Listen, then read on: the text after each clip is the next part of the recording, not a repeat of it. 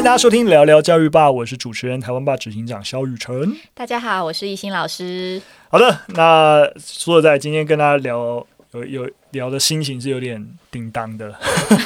怎么了？因为迈入五月，但是五月呢，那大家正在收听这一集的当下，我处在一个较糟的情境当中啊，oh, 所以听到这集的听众朋友。对，那个他其实已经在叫招了。对对对对对，我已经啊，你知道吗？就是我从退伍到今天，我已经收到四次的叫招令了。哇，国家很爱你，傻爆眼，国家爱我，我也爱国家，好好很需要你。我要，我要去，我要去报效国家。哎、欸，但我觉得，说明教招回来之后啊，你可能比如说对于对于一些军事战略啊，或是什么，你知道，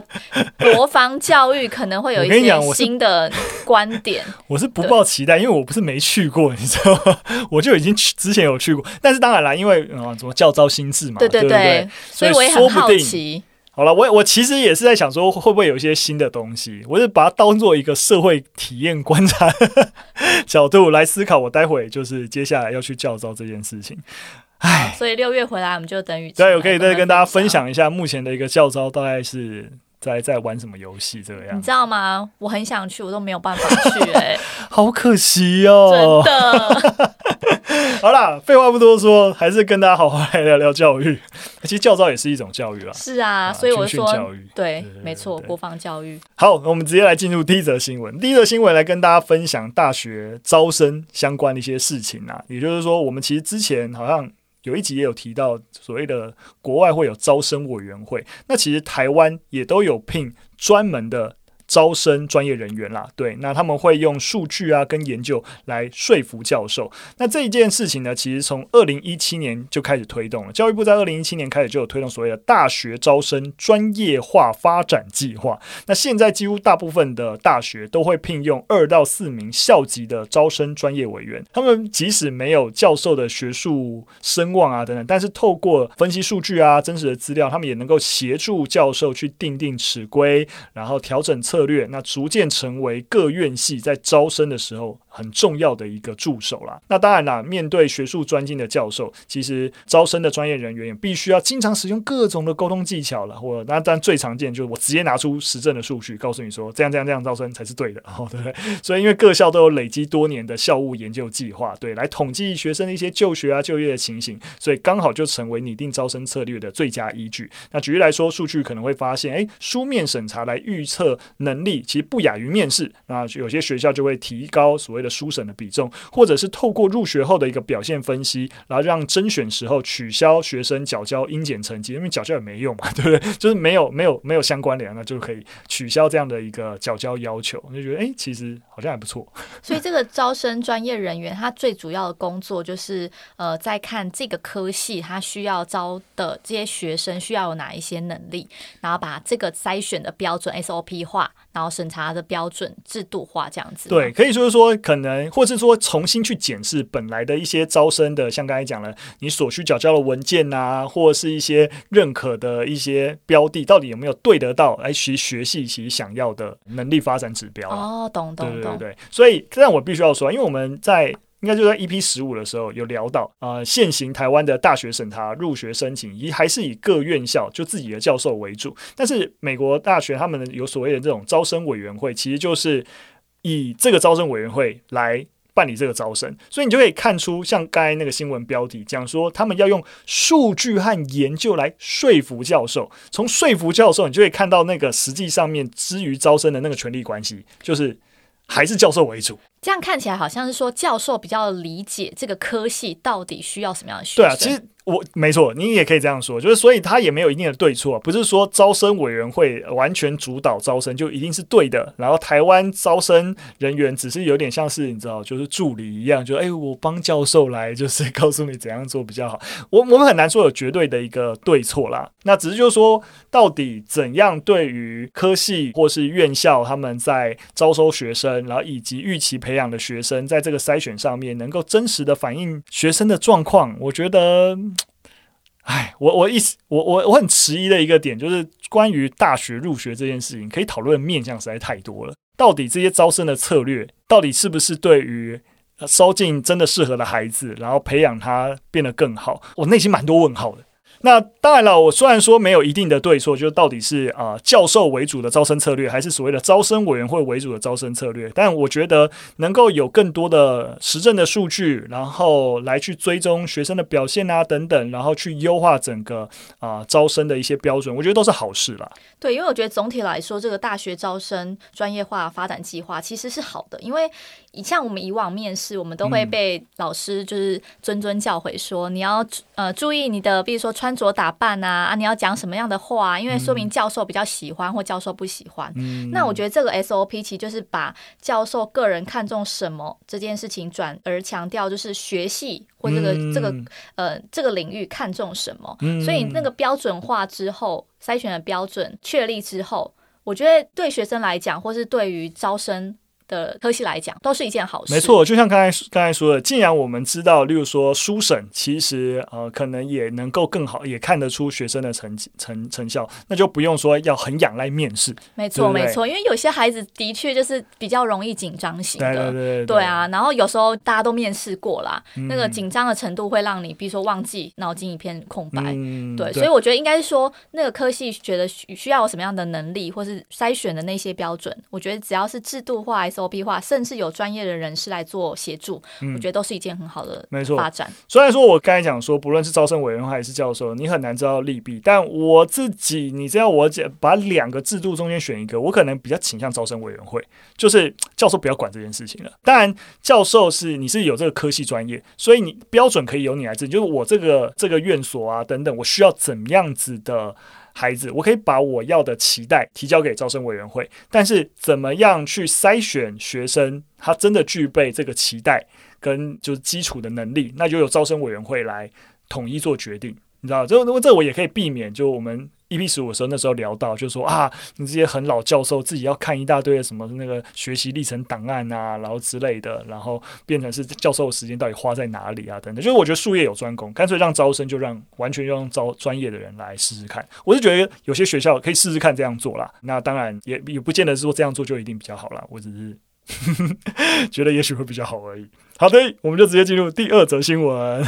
第二则新闻其实呃，跟大家谈谈日本的新闻。那日本呢、最近他们高中新设了所谓的历史综合学科的尝试与问题。那他们打算聚焦十八世纪以来的近现代史，着重培养思考和表达能力。那这是从今年四月开始的。那日本高中历史教育的重大变化。那他们本来要本来有所谓的日本史跟世界史，那接下来要合并成历史综合学科。那这个历史综合学科就是希望聚焦在十八世纪以来整个近现代史的一个就是改变，要求所有的学生都要修习。在此之前呢、高中的课程里面，世界史和现代社会是必修科目，而新版的学习指导要领呢，将历史综合啊、地理综合跟公民三门学科定为新的必修科目。当然了，大家对于日本的所谓的课纲一定不熟悉，所以这边只是透过。就是这个改变，大概让大家知道一下，就是其实像日本也有一个很重大的。一个变化，那这个变化里面啊，其实有一个很重要的思维，就是过去一分为二去理解近现代史，就是日本史跟世界史，过去是分开的。那他们现在要重新要要调整，就是世界以及位居其中的日本，那是要有一个统合性的一个思考。所以同时啊，他们开始注重培养学生的素质跟能力，那不是只是要背诵历史术语而已。我想这也是台湾一直在强调的啦。对，所以呃，重视的一个教授的内容就开始慢慢的进行调整啊。这为什么特别要跟大家分享？因为这是大概算是十九世纪，就是明治维新以来日本的中等教育史上首次的一个很巨大的一个改变，就是再也没有日本史的独立的学科这件事情了。对啊，也就是说，现在学日本史就会跟世界史一起来学，联动在一起学了。懂懂懂，对对对对对，所以。这真的蛮大的一个改变啊！对，那其实我蛮关注这一次的改变，因为其实从二零一四开始，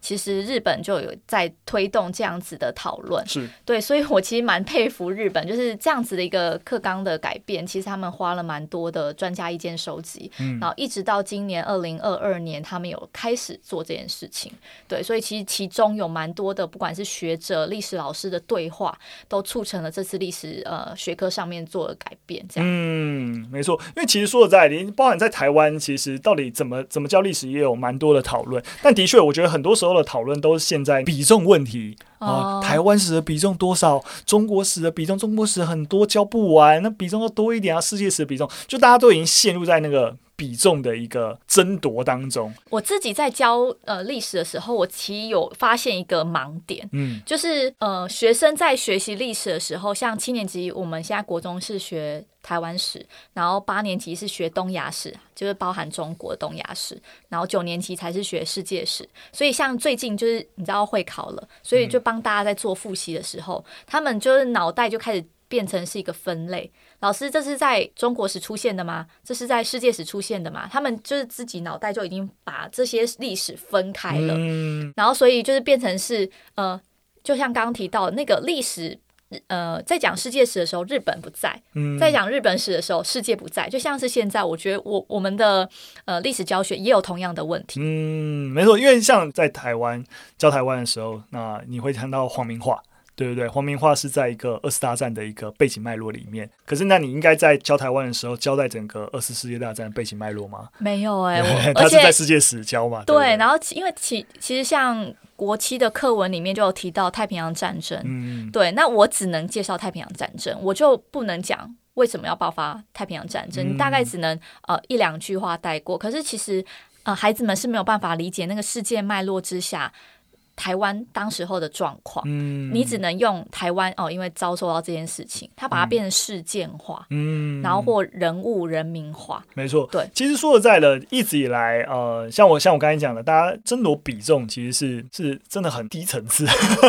的一个争执。就重点是我们怎么怎么看待学生学习历史，到底 why，他们要怎么学习？像像刚刚那个一心讲到，那个目前国中端，哎，先学台湾史，再学东亚。在学世界，必须要说，连这个框架都已经是一个新的框架，因为你们知道嘛，更早期甚至没有所谓台湾史，就只有中国史啊、世界史，对不对？然后慢慢的，台湾史在那个中国史的里面，然后开始长出一些东西，然后甚至开始独立出来，然后啊，慢慢的比重变大。可是，呃，为什么有一个东亚史的框架？我觉得也是一个。我们重新再去思考，为什么呃离开台湾，我们要学的是中国？像那个杜正山老师他提出来的同心圆教会，就是诶，离开台湾，我们应该是认识的是区域。假使我们认识台湾，那区域不会是只有中国吗？整个台湾附近的一个区域，当然包含东南亚、东北亚等等，就整个东亚地区，其实都是影响的整个跟台湾邻近相关的一个啊发展，那在东亚在之外啊，就是整个世界，所以呃，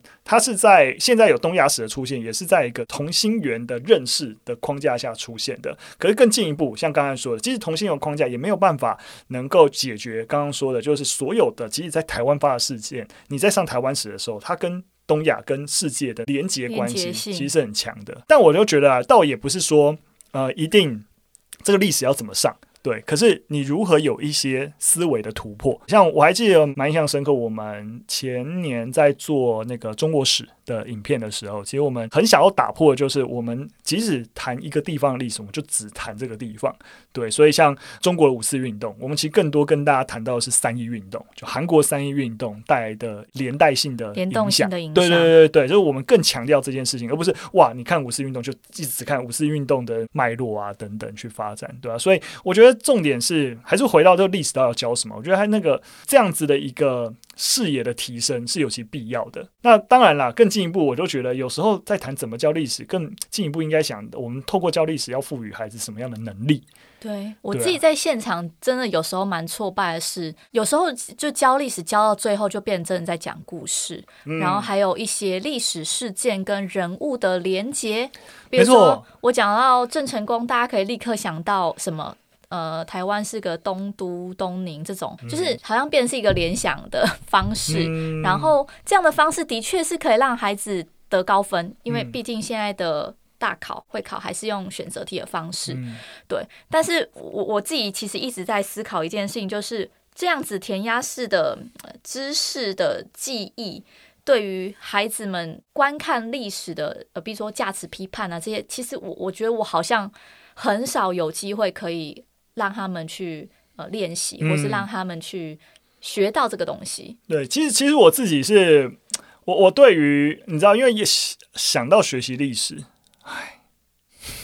两个历史系人在那边叹气。没错，就是你知道，我觉得觉得最想要打破的应该是对于时序的迷思了。就是好像教历史，你不顺着一个时序，然后这个时序上发生了一些所谓的重大事情，都得教到就不行。那你只要一直存在这个迷失，但永远教不完。我我我觉得专题式的学习，我觉得没什么不好的，就是诶，我有一个问题去探究，然后跟这个问题解决这个问题有关的一些历史的一些资讯跟背景，然后整合进来，帮助我解答这个问题。其实我觉得更注注重问题的理解，然后找到一个诠释这一个问题的一些新的论述啊等等。所以回到我刚才问的问题，我觉得。如何透过历史教育能够训练学生，包含例如说整个阅读理解能力？那你你阅读史料，然后了解史料的一些真伪的资讯辩证的能力，进一步哎如何去针对一些历史的问题进行论述跟表达？你知道这些能力透过历史啊，可是摆到当代我们现阶段的这样的资讯社会里面，其实你在网络上阅读阅读东西，去媒体试读，其实都会有帮助。对啊，就是有一些能力是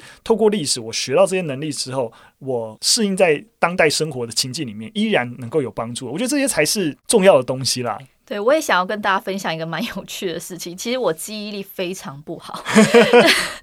就是我真的很容易在上课的时候，然后突然忘记了某一个人的名字，或是忘记了某个事件，嗯、然后学生就会看着我，然后就会笑我说：“老师，你是历史系的，你怎么会忘记？”然后我就说：“啊。”历史不是要记这些事情啊，但是我就会很呃自己非常就是很有自信去打开电脑，然后 Google 那个我想要讲的那个事件。对，但其实后来我都会跟孩子讨论说，你看连老师这种记忆力不好的人都可以读到历史系，所以代表历史不是只有。记忆这件事情，嗯，对，你们学的这些东西，其实你要去思考，思考才是最主主要的本质。对啊，没错。所以其实说实在的，就是我一一听到只要有学生说啊，他喜欢历史，就是啊，喜欢上历史啊，可以听故事，我都就是你看，像你刚刚讲，就是你你你喜欢上历史，只是因为可以听故事，那这不是说这样是学历史可以真的带给你什么样的能力成长？我就觉得、啊，或许延伸来说，是从听故事当中，他可以再去。理解故事里面的一些脉络，或者是可以再去思考故事为什么这样发生，可能有需要一些引导了。我一直以来对于啊、呃、学历史可以干嘛，我最讨厌的一个论述就是人文素养。就是每次只要有人在捍卫历史系的存在啊，人文学科存在，就说因为我们需要人文素养。我觉得你到底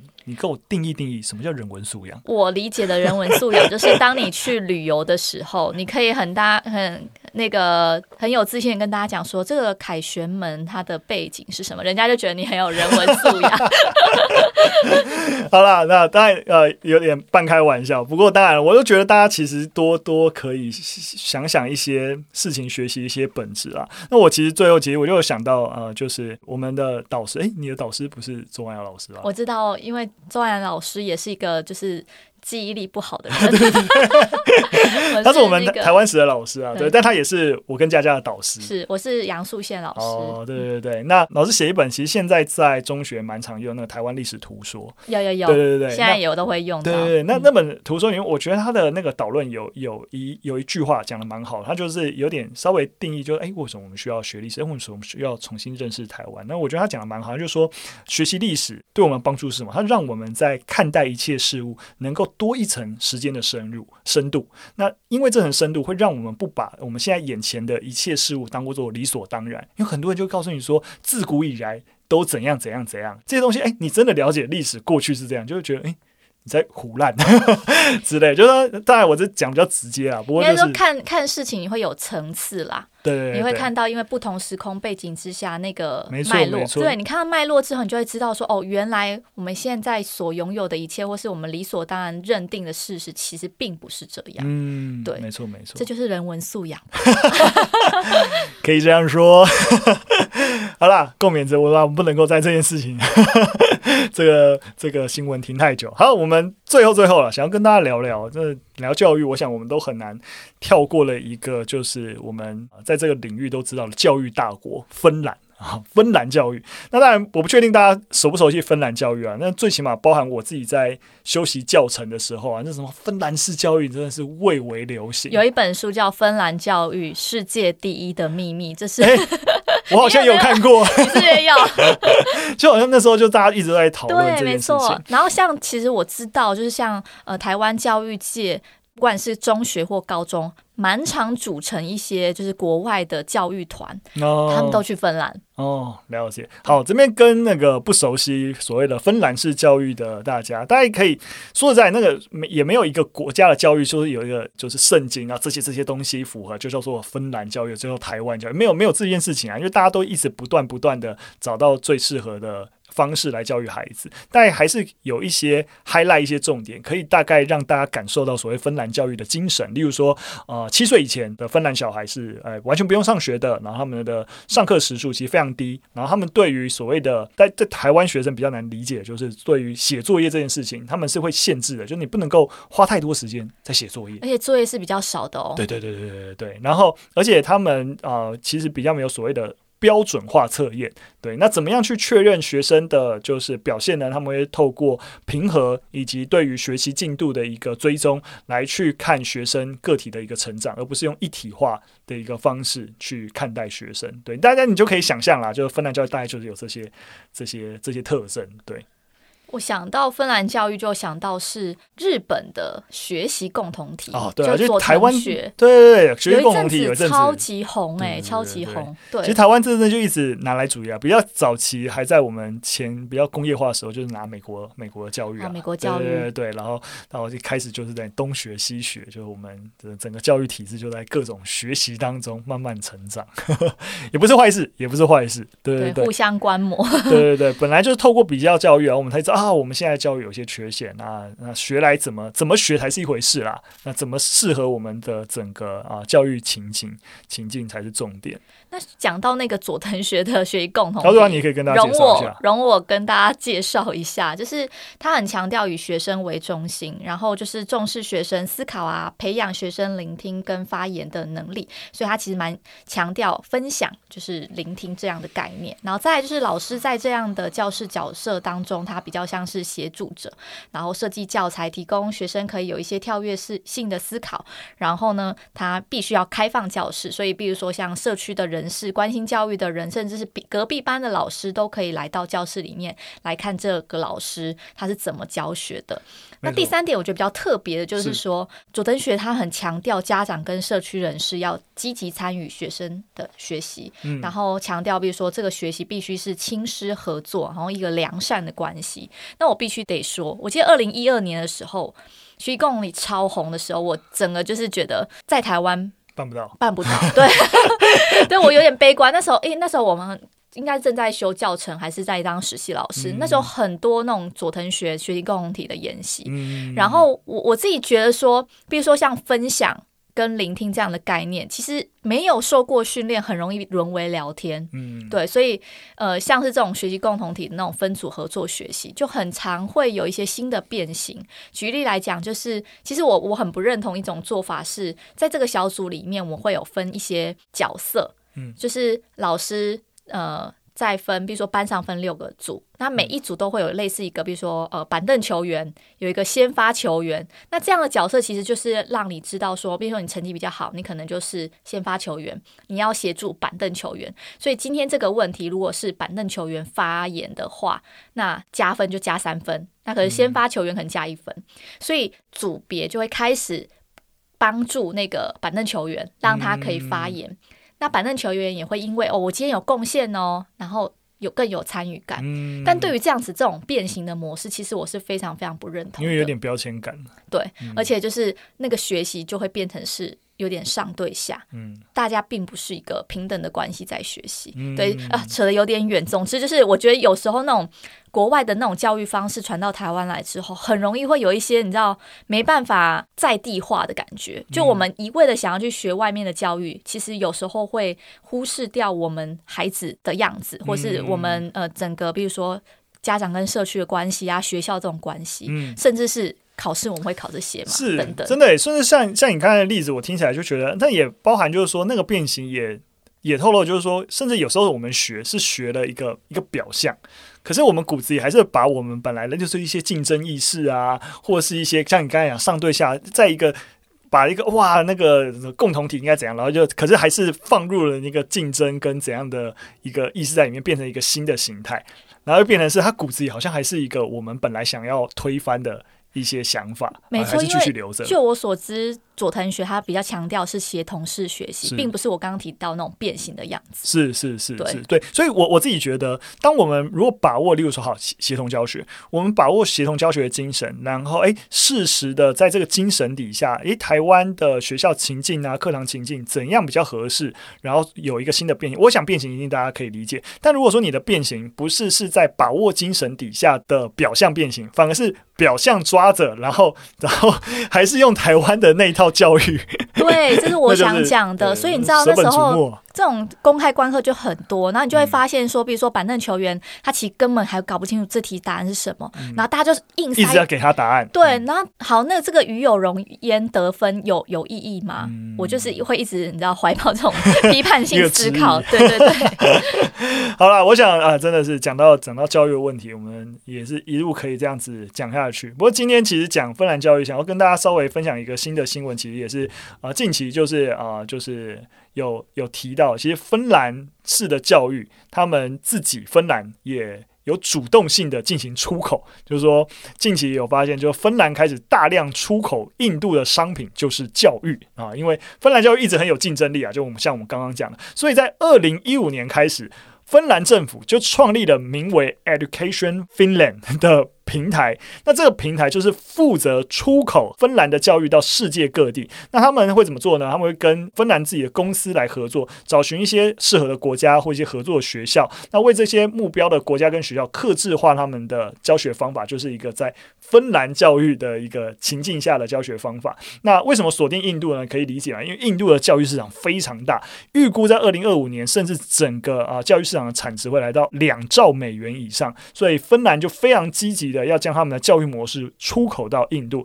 所以近年来有非常多的印度私校开始采用芬兰式教育，那而且从幼稚园到高中都有。不过，印度要实施芬兰教育，其实遭遇蛮多困难的，因为你可以想象。芬兰教育的核心就在于教给学生与真实生活情境有关的一个东西，但是印度老师一般啊、他们的整个训练就是比较习惯遵照课纲跟校方的要求来设计课程，比较缺乏弹性跟创意。其实就跟刚刚一心讲的案例有点像，就是我们我们训练出来那一套，以至于即使挪来了你知道共同体，我们还是会用我们的方式。来去处理，对，那不能真的能够传递那个核心，所以其实有点难真实的就设计所谓的适合芬兰式教育的一个课程啊，所以有些老师甚至会觉得说啊，干脆请这些芬兰公司直接协助开发教材就好了。但是也必须要说，这些芬兰公司也会觉得，诶，如果让他们自己来开发，就失去了就是芬兰教育最核心的意义，就是要贴近学生的生活，因为芬兰公司人怎么知道印度？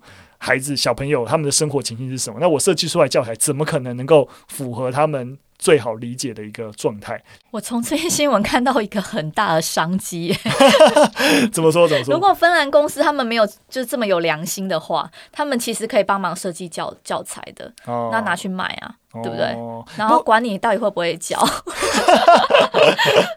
不过这这，但我我我我反而我嗅到商商机是反向的，就是就代表说，呃，如果说印度自己的老师那没有这样子的一个能力，那荷兰的就是教材公司它也没有落地的经验，那就让。印度自己的教材公司是有机会的，对不对？就是说我我印度自己的教材公司，我可能就是相对来说不会有体制内的老师的相对那个训练的一个压力跟比较传统的一些背景，那我可以招募比较新新的一些伙伴加入，然后我可以负责转译荷兰的教材，然后变成是适合印度，然后再提供给印度的老师，就把荷兰呃。不是荷兰、啊啊，芬兰，芬兰，我一直讲错，芬兰，对不起，芬兰，就是把芬兰的那个精神作为本土化教材的开发啦。没错，就是因为我们因为刚刚遇到问题，其实，在台湾情境也很像，就是说老师其实可能他平常的课务啊或干嘛很繁忙，然后他自己的成长背景也没有足够能力，然后去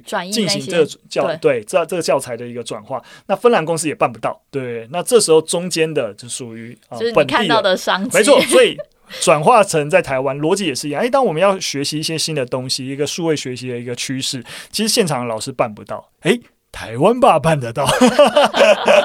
找到一条新的路，我们就可以来协助现场的老师，然后能够提供更好的一些数位学习的一些工具啊内容。这其实也就是我们现在在做的事情啦。对对对，所以我反而觉得，那虽然看到困境，可反而就是。有一些方法可以解决啦，蛮好的，蛮好的。好啦，只是让大家知道，原来芬兰式教育其实是芬兰国家有意识在出，我觉得蛮酷的，就是他们有意识在做这件事情。好啦，今天就跟大家聊到这边，非常感谢大家收听。如果你喜欢我们节目，或想要有任何的建议，那想要告诉我们都可以留言，那也帮我们五星评分。今天的节目就到这边，我们下次再见，拜拜，拜拜。